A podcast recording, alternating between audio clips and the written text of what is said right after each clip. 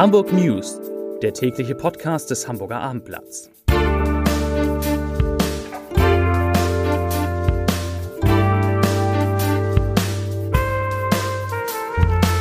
Herzlich willkommen. Mein Name ist Bernd Röttger und ich freue mich, Sie heute wieder einmal in unserem täglichen Hamburg News Podcast am Mikrofon begrüßen zu dürfen. Heute geht es um Steuerverschwendung, Robbie Williams und um autonom fahrende Lastwagen.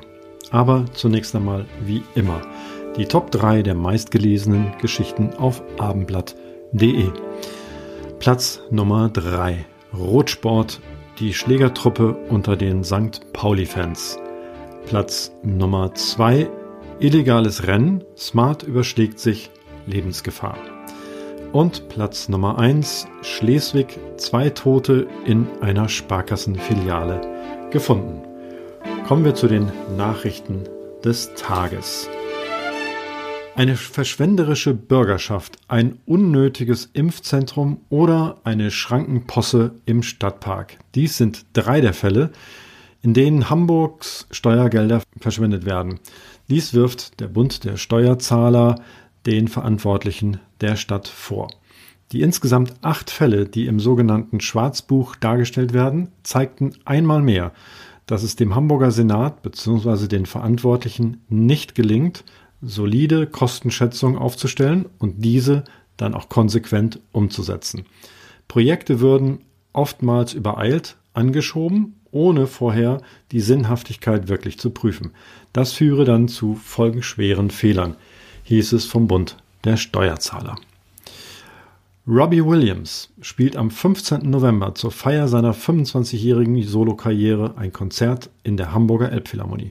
Gemeinsam mit dem Orchester der Neuen Philharmonie Frankfurt und einer künstlichen Intelligenz will der britische Popstar seine größten Hits aus dem neuen Album 25 präsentieren. Mehr als 80 Musiker sollen Williams Songs unter der Leitung des mit einem Grammy Award ausgezeichneten Dirigenten Steve Sidwell begleiten. Wie der Lkw-Verkehr effizienter gestaltet werden kann, wird in Hamburg nicht erst seit dem ITS-Weltkongress im vergangenen Jahr erforscht. Immerhin rollen täglich mehr als eine Viertelmillion Lkw über die Straßen der Stadt. Nun kommt ein neues Pilotprojekt hinzu. Hamburg wird als erste Stadt Europas autonome Lkw-Transportfahrten erproben. Geplant ist, selbstständige Fahrten von der Autobahn bis zum Terminalgelände im Hafen zu ermöglichen. Die genaue Routenführung steht derzeit allerdings noch nicht fest. Die Stadt betont in einer Mitteilung vom Mittwoch, dass es um Lösungen und Potenziale der höchsten Automatisierungsstufe geht, also Fahrzeuge, die vollständig ohne Fahrer manövrieren. Vorrangiges Ziel sei es, dem derzeitigen Fahrer- und Fahrerinnenmangel sowie knappen Transportkapazitäten in Europa zu begegnen, die auf stetig wachsende Warenströme träfen. Wie sieht es um die Zukunft der Traditionsschiffe aus? Die Probleme beim Erhalt von Traditionsschiffen stehen im Mittelpunkt einer Tagung in Hamburg. Rund 30 Vertreter des Europäischen Dachverbands für den Erhalt und die Förderung der Traditionsschiffe treffen sich am Freitag und Sonnabend zu ihrer Jahrestagung in der Hansestadt.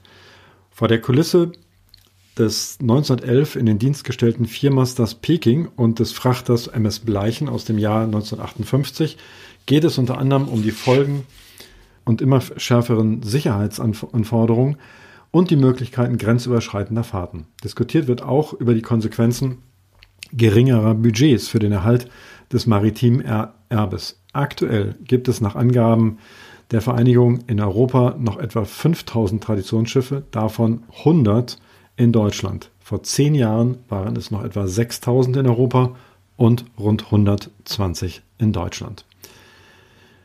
In einer Sparkassenfiliale in Schleswig, eingangs bereits erwähnt, sind am Mittwoch zwei tote Menschen gefunden worden. Die Hintergründe der Tat sind noch unbekannt.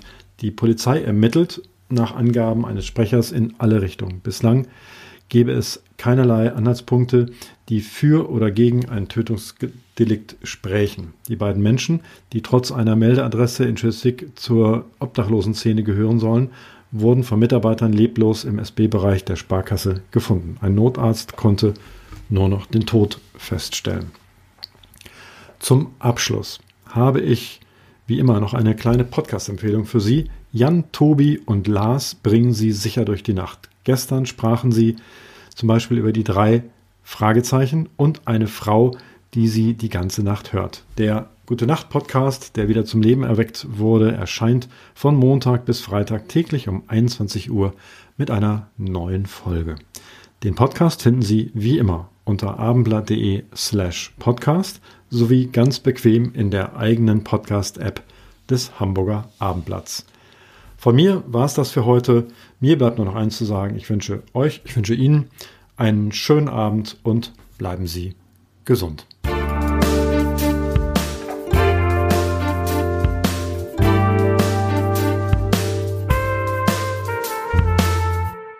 Weitere Podcasts vom Hamburger Abendblatt finden Sie auf abendblatt.de slash podcast.